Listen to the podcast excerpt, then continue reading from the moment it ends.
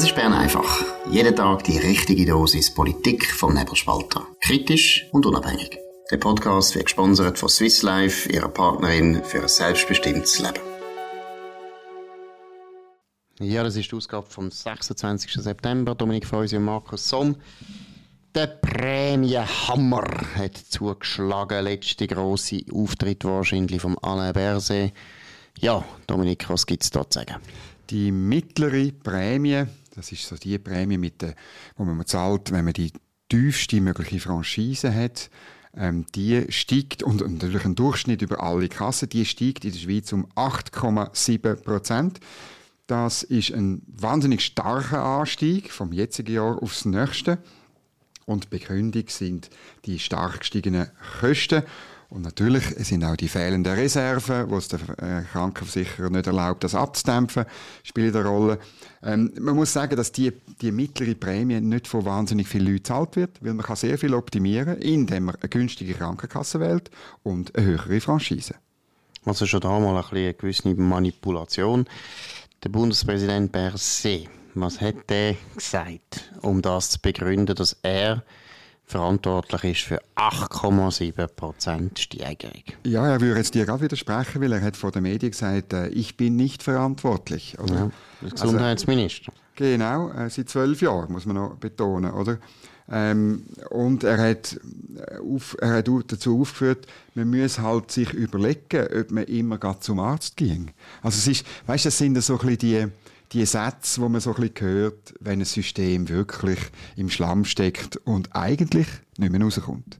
Gut, aber man muss jetzt noch einen deutlich sagen, wir haben es schon ein paar Mal gesagt, aber ich meine, der ist zwölf Jahre an absolut erster Stelle verantwortlich für das Gesundheitswesen mit einem riesen Spielraum. Er ist Bundesrat, er hat einen grossen Einfluss im Bundesrat, er ist ohne Zweifel einer der einflussreichsten Bundesräte in dieser Zeit im Gremium und der hat nichts standgebracht. Er hat in diesen zwölf Jahren gar nichts standgebracht. Ich meine, wenn er das Gefühl hat, die Leute gehen zu viel zum Arzt, hätte er ja mal überlegen können, was können wir machen, dass sie weniger gehen. Ja. Also, ich meine, er hat sich gar nichts überlegt, zwölf Jahre lang sich vor allem anderen Tätigkeiten gewidmet, wo man ja dann am, als Skandal und so weiter erfahren hat. Die einzige Zeit, wo er wirklich wahrscheinlich viel geschafft hat, das würde ich ihm einräumen, war während der Corona-Zeit. Aber sonst muss ich sagen, was hat der Bundesrat gemacht mit seinem ja. grossen Charisma, mit mit seinem grossen Amt, mit seinem grossen Einfluss. Es ist eigentlich unglaublich. Ja, er hat schon immer wieder Kostendämpfungspaket oder Gesundheit 2020 hat es mal geheißen und dann, wo, wo 2020 gekommen ist, hat man dann Gesundheit 2030 daraus gemacht. Er ist schon immer wieder gekommen, aber die Vorschläge sind halt sehr oft sehr ideologisch gewesen. Und dann sind sie einfach direkt an die Wand gefahren, weil das Land, das Parlament oder auch schon der Bundesrat halt nicht links sind, sondern bürgerlich. Er hätte müssen zusammenarbeiten mit den Bürgerlichen für Lösungen und ähm, gewisse Fehlanreize, die liegen auf dem Tisch. Gewisse hat man, ist man dran am Arbeiten, die einheitliche Finanzierung, viel zu kompliziert jetzt das zu erklären. Aber der Hauptblödsinn ist immer noch, dass die Leistungserbringer, sowohl, äh, sowohl die Spitäler wie die Ärzte oder auch noch so Chiropraktiker, Psychiatrie, Troren, Ergo, irgendetwas und so weiter, die sind zahlt für Leistungen, die sie verrechnen und nicht für der Outcome, nicht für gesunde Patienten. Das ist wirklich das Entscheidende. Du kannst ähm, dein, dein, dein Knie zehnmal operieren. Es ist egal, ob das Knie nachher gut ist oder nicht. Es wird zehnmal verrechnet. Es ist eigentlich ähnlich, wie wenn wir beim Nebelspalter einfach würden mehr verdienen, wenn wir einfach mehr Bern einfach würden machen, oder? Genau. Wir Von morgen bis Abend. Wir können den ganzen Tag Bern einfach machen und ihr müsstet das zahlen. Und dann könnten wir auch jedes Jahr hinstehen und sagen, ah, oh, die, der Prämienhammer beim Nebelspalter 8,7 Prozent kostet das Abonnement mehr. Nein, es ist wirklich genau das ist der Punkt. Und das ist so eigentlich meiner Meinung nach so ein einfach verständlicher Fehler, dass man sich schon fragt, Kopf, Deckel, wieso bringen wir das nicht anders anders an. Wieso können die Leistungserbringer eigentlich das Angebot, das sie äh, zu leisten haben, ja, beliebig aus, ausdehnen? Und ob sie denn überhaupt das erreichen, nämlich eine bessere Gesundheit oder nicht, ja, für das wird jetzt eigentlich nicht zahlt. Auf der einen, es gibt zwei Gründe. Auf der einen Seite, links-grün hat kein Interesse an dem. Das ist nämlich das sind Parteien von diesen Zünft, von diesen H-Plus-Spitalverbänden, von der auch die FMH, die Töchter, gell, haben, haben kein Interesse, dass sie nach dem Outcome, nach wirklich gesunden Patienten zahlt werden. Einmal äh, nicht die große Anzahl schwarze Schäfe, die brav zahlt und ihre Interessen so vertritt. Also dort auf der linken und auf der grünen Seite will man das System nicht ändern, dort will man lieber mehr Geld ins System hineinpumpen. Und die Bürgerlichen sind nicht ganz unschuldig, weil sie es nie geschafft haben, das Problem so zu adressieren und auch die entsprechenden Mehrheiten, die sie hätten, zu bilden, um den Alain Berset zu zwingen. Und das ist weder im Bundesrat gelungen, noch in den beiden Parlamentskammern oder noch in einer Volksabstimmung. Genau, und jetzt kann man sich ein bisschen überlegen, was passiert denn im Dezember. Eigentlich finde ich den Nachfolger, der dann wahrscheinlich ein Sozialdemokrat ist, ich rechne nicht mit der grossen Rochade im Bundesrat, außer das werden wir nachher besprechen, es gäbe dann noch andere Überraschungen, aber ja, es wird wahrscheinlich ein Sozialdemokrat oder eine Sozialdemokratin das wieder übernehmen. Und dann kann ja die mal ein bisschen rumwursteln und schauen, dass es weitergeht. Aber eigentlich muss man auch wieder sagen, Anne Berset, auch das ist ein bisschen Wahlkampf, den er jetzt macht. Also selbstverständlich wird da noch schnell nachtragen, dass äh, Christine Heu Neuhaus heute in der Zürich Zeitung völlig richtig das auch aufgenommen hat und auch äh, kom kommentiert hat, was wir nämlich schon gesagt haben, dass der Alain Berset ja auf linken Portal in Basel, Bern und Zürich, das sind anscheinend die einzigen Städte, die überhaupt das Anrecht darauf haben, dass der Bundespräsident sich an sie wendet. Das ist eigentlich unglaublich, dass das in der Schweiz überhaupt möglich ist, dass ein Bundespräsident so einseitig seine eigene Klientel bedienen. Es ist eigentlich eine Zumutung und von dem her sehr richtig, was äh, Christian Neuhaus heute kritisiert in der Zürich Zeitung.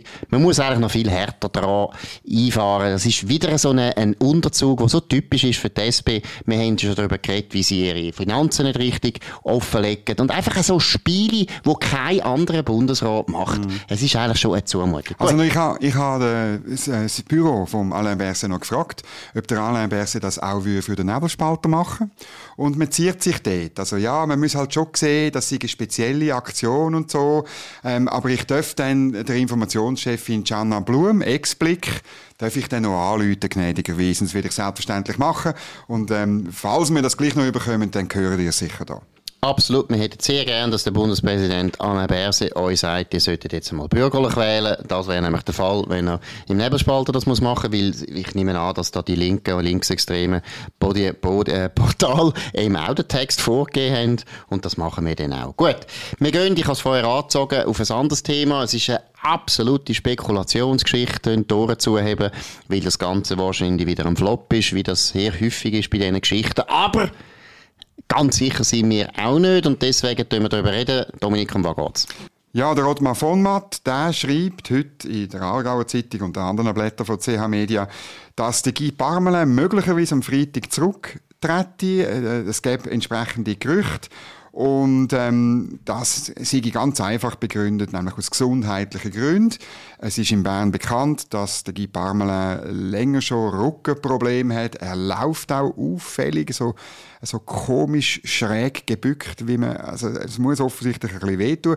Ja, wahrscheinlich muss er zu irgendeinem Leistungserbringer vom Alain Berset, irgendein Chiropraktor soll ihm doch das alles wieder einrenken. Dann schreit er zwar wie am Spieß, aber nachher ist er vielleicht wieder gesund. Ich weiß, also man hat das ein bisschen gehört, ich habe ein bisschen. Es wird von überall her gesagt, dass das nicht der Fall wird sein, aber man weiß es nie ganz genau. Das ist richtig.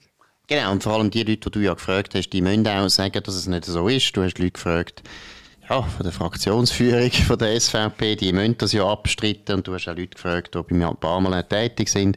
Das ist ja klar. Also, äh, wir können es wirklich nicht ausschliessen, weil letztlich, ich hab, wir haben es ja schon diskutiert, ich habe es auch schon mal geschrieben, ich rechne auch damit, dass der Guy Parmelin nicht mehr allzu lange Bundesrat bleibt. Er wird die Legislatur ziemlich sicher nicht wollen fertig machen. Ich bin jetzt immer davon ausgegangen, zwei Jahre macht er noch, aber kann schon sein. Also, dass er eben jetzt auch, äh, er wirkt auch nicht gerade unbedingt so amtsfreudig, oder? Muss man auch sagen. Er lässt ja. sich ein bisschen schleifen, hat man das Gefühl. Er lässt sich ein bisschen schleifen. Ja. Und dann würde ich noch den dritten Punkt sagen. Ich weiss, äh, die Leute hören es nicht gerne und haben immer das Gefühl, das ist eine völlig birrenweiche Spekulation, aber er ist halt auch Wattländer. Und äh, die Wattländer haben da mal auch noch ein bisschen zusammen. Roger Nordmann. Und, äh, Roger Nordmann wird natürlich nachher gerade ein absoluter Top-Kandidat. Sobald der Parmelin seinen Rücktritt äh, bekannt gibt, ist eigentlich völlig, aus meiner Sicht schon klar, der Roger. Nordmann ist gewählt. Das ist so. Und es ist bekannt, dass der Guy Parmelin mit dem Roger Nordmann nicht allzu schlecht auskommt, um es einmal diplomatisch zurückhaltend zu sagen. Man könnte sogar sagen, dass die beiden wirklich ja, nicht gerade äh, Frère Cochon geht ein bisschen zu weit dann wieder. Aber doch, ja, du hast es, also, weißt du, Wattländer. Liberté et ja. Patrie, oder? Ja, ja. Und Wattländer sind sehr machtbewusst. Das ist der dritte Kanton neben Bern ja, und Zürich, wo seit 1848 fast immer im Bundesrat war. Nicht immer.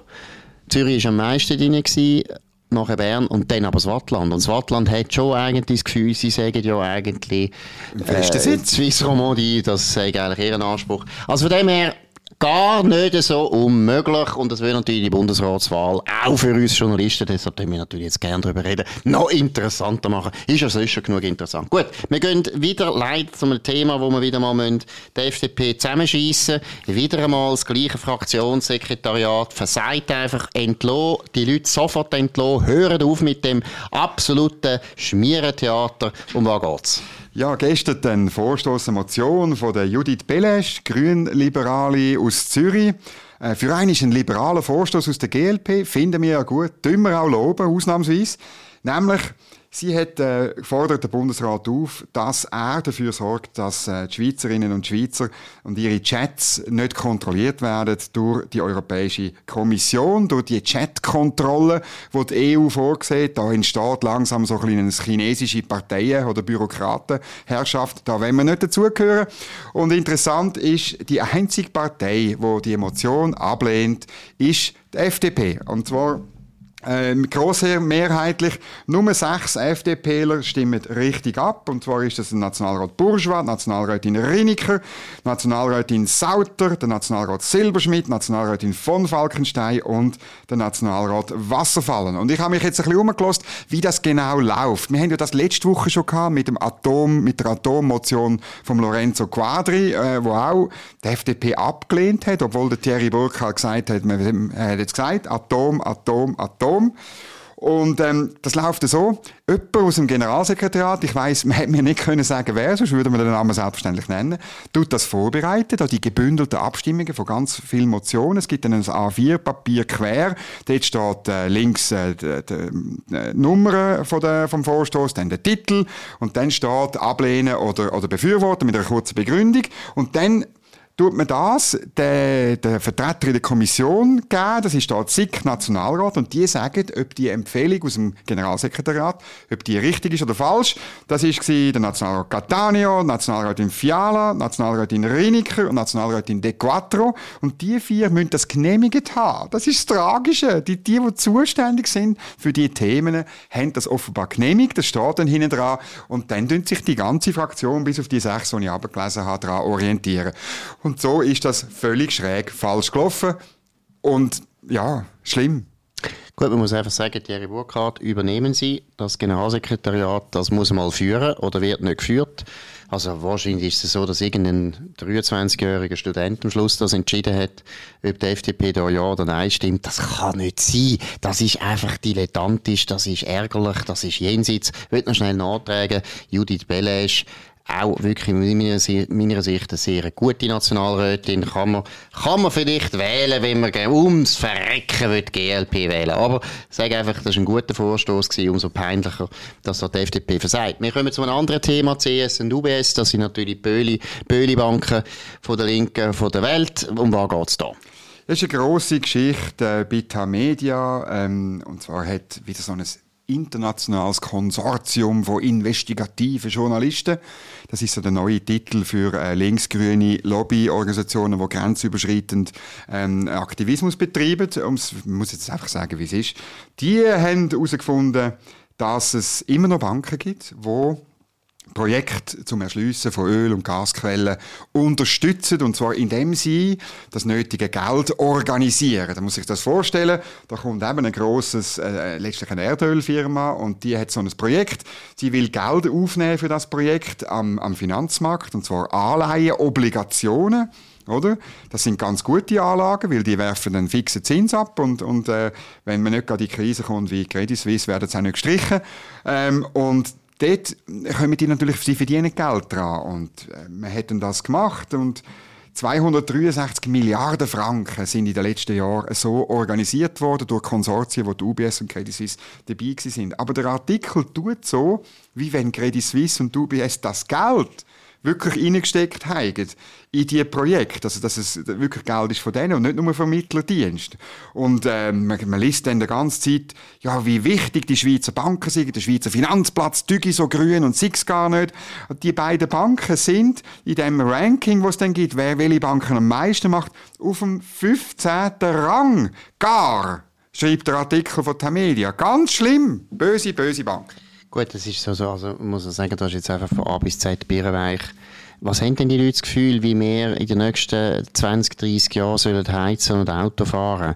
Haben sie denn das Gefühl, wir haben alles schon umgestellt, das ist gar kein Problem, die Solaranlagen, Windanlagen und Atomkraftwerke, die stehen ja alle schon. Das ist so eine absolut pubertäre Haltung, dass man einfach das Gefühl hat, ja, Öl und Erdgas dürfen wir jetzt nicht mehr abbauen und wer da finanziert, das ist ein ganz böser Mann. Also erstens passiert sowieso. Vermittelt. Ich meine, wenn halt die Schweizer Banken das nicht machen, machen es chinesische Banken. Ich will mal schauen, ob die Media dann noch so viele Journalisten kann anstellen auf ihrer Redaktion. Vielleicht können wir ja die Journalisten auf Shanghai schicken. Dort können sie auch gute Berichte machen. Auch so wahnsinnig kritisch, so richtig, ah, so richtig super kritisch. Nein, es ist einfach pubertär. Ich meine, auch wenn man dafür ist, dass man wegkommt von fossilen Brennstoffen, auch wenn man dafür ist, und ich bin dafür, muss man auch einfach mal erwachsen sein und realistisch. Es geht jetzt nicht von heute auf morgen. Und wir können nicht einfach so tun, als könnten wir Öl und Erdgas jetzt einfach von Anfang an im Boden lassen, nicht mehr brauchen. Ja, und dann schauen wir einfach und dann wissen dann die Leute schon, was passiert. Wir sehen jetzt, was das geführt, zu was das geführt hat beim Strompreis.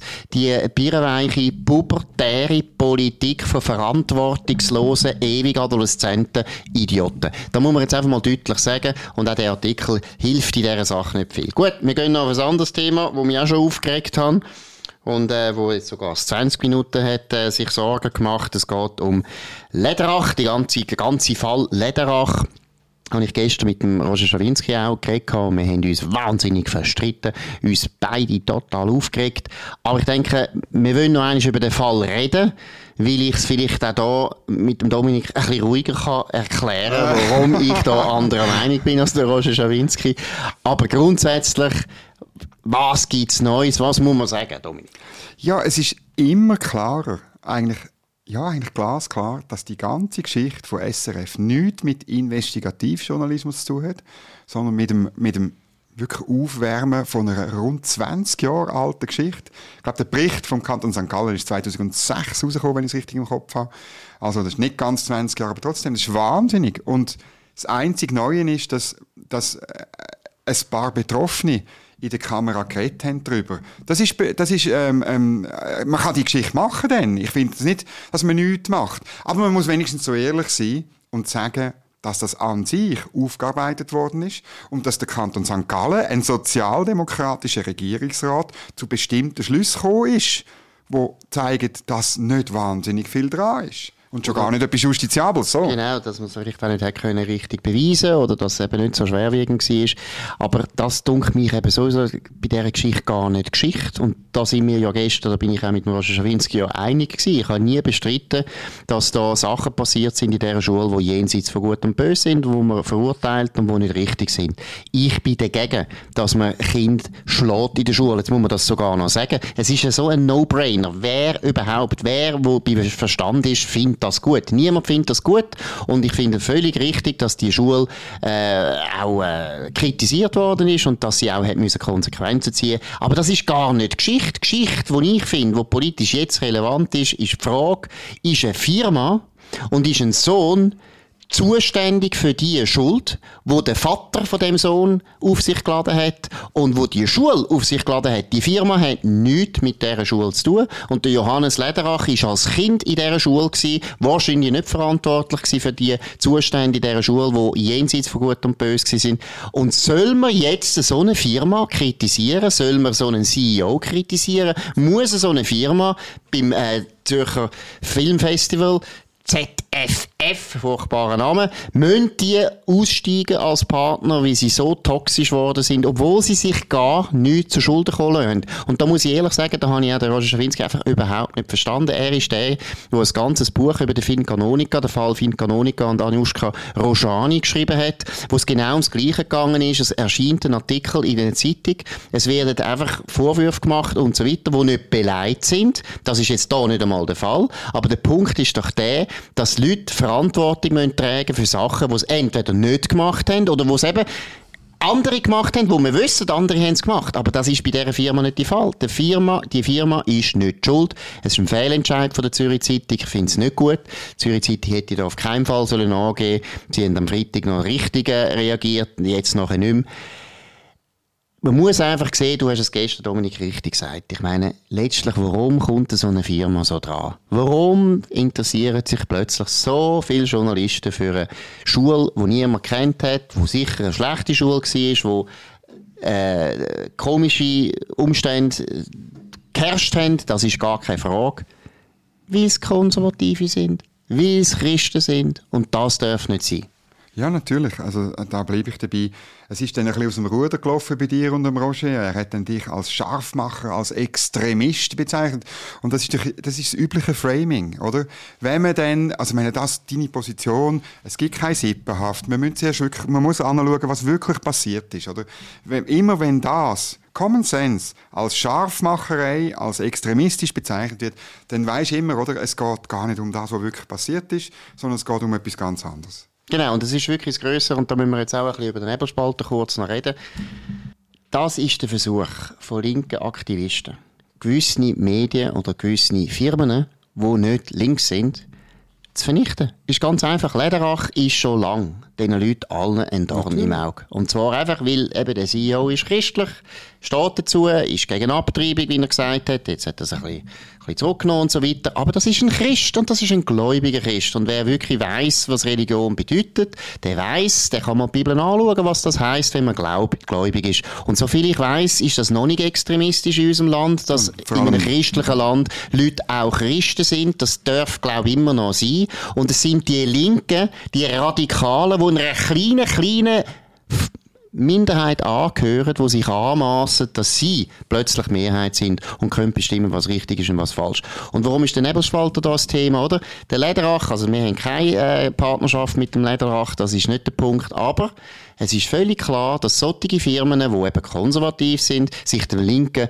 den Linken nicht fügen, dass die werbemäßig vernichtet werden, dass man schaut, dass die nicht mehr können, eben Sponsoring machen und so weiter. Das Gleiche haben wir bei der Tabakindustrie erlebt. Es gibt einfach missliebige Unternehmen und die werden aus politischen Gründen bekämpft.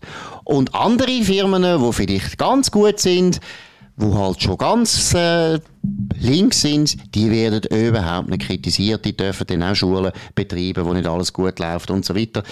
Also das, ist, das ist der Doppelstandard. Ich habe es noch verrückt gefunden. Oder? Der, der Blick ist in Filialen gegangen und hat mit diesen Angestellten dort ähm, äh, irgendwie geredet, was sie davon halten und sagt dann, ja, es ist ganz schlimm, eben, wenn man da in Geschäft geht und Fragen zu dieser bitteren Vergangenheit stelle, das sei unerwünscht. Ja, Gott verdammt, die Verkäuferinnen und Verkäufer dort, die sind, die, das, die sind nicht zuständig. Die haben wirklich gar nichts damit zu tun.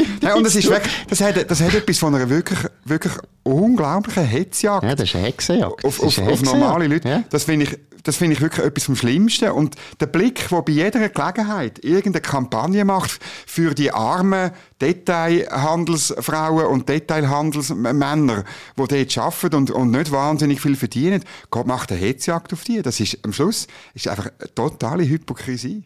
Genau, und ich würde dann vielleicht auch, und das ist jetzt auch, äh, falls Johannes Lederach zulässt, einfach noch einen Tipp es nützt eben nichts, wenn man das Krokodil füttert, oder? Ich meine, die Firma Lederach hat sich jetzt so bemüht. Die haben das Diversity-Versprechen abgegeben. Die haben alles gemacht, ja, ja, was die Woke-Linken haben wollen von ihnen. Sie haben jetzt, und ich meine, Johannes Lederach hat auch ein gutes Interview gegeben, der Sonntagszeitung, finde ich sehr gut, sehr ehrlich, sehr sympathisch und so weiter. Hat alles nichts genützt. ZFF lässt dann fallen wie ein heissen Herdöpfel, wenn es ein bisschen eng wird ich glaube, und das ist nicht nur der Lederach betroffen, ganz viele Firmen, die Werbebudgets ver vergeben haben, sollten sich wirklich dreimal überlegen, wo tun wir eigentlich werben? Wer tun wir unterstützen? Zum Beispiel Ringier. Ringier tun wir unterstützen, vom Lederach, wo uns nachher so fertig macht und zu unseren Verkäuferinnen genau. geht und die noch tut behelligen und drangsalieren und denen ein blödes Gefühl gibt. Das sind Leute, wahrscheinlich einfache Leute, die froh sind, dass sie so einen guten Job haben bei Lederach, wo formidable Firma ist, die wächst, die gute Sozialleistungen zahlt. Die müssen sich dann entschuldigen und schämen. Nein, Ringier-Journalisten sollten sich schämen. Ja. Man muss sich nie, nie, nie entschuldigen, dass man nicht links ist. Das ist der ganz der zentralste Spruch. Einfach nicht entschuldigen, dass man gesunden Menschenverstand hat und nicht links ist. Genau. Und das war Bern einfach. Das ist die Sendung für den gesunden Menschenverstand. Das ist für Leute, die ein IQ haben, über 100 oder über 90. Einfach nicht der unter 80 IQ-Sender, wo, wo es andere gibt. Nein, das war Bern einfach mit dem Dominik Feusi und mit dem Markus Somm. Ihr könnt uns abonnieren auf nebelspalter.ch, auf Spotify, Apple Podcast und so weiter. Tönt uns weiterempfehlen, tönt von uns reden, tönt uns vor allem hoch bewerten. Das würde uns freuen. Wir hören uns wieder morgen zur gleichen Zeit auf dem gleichen Kanal. Bis dann, eine gute Zeit.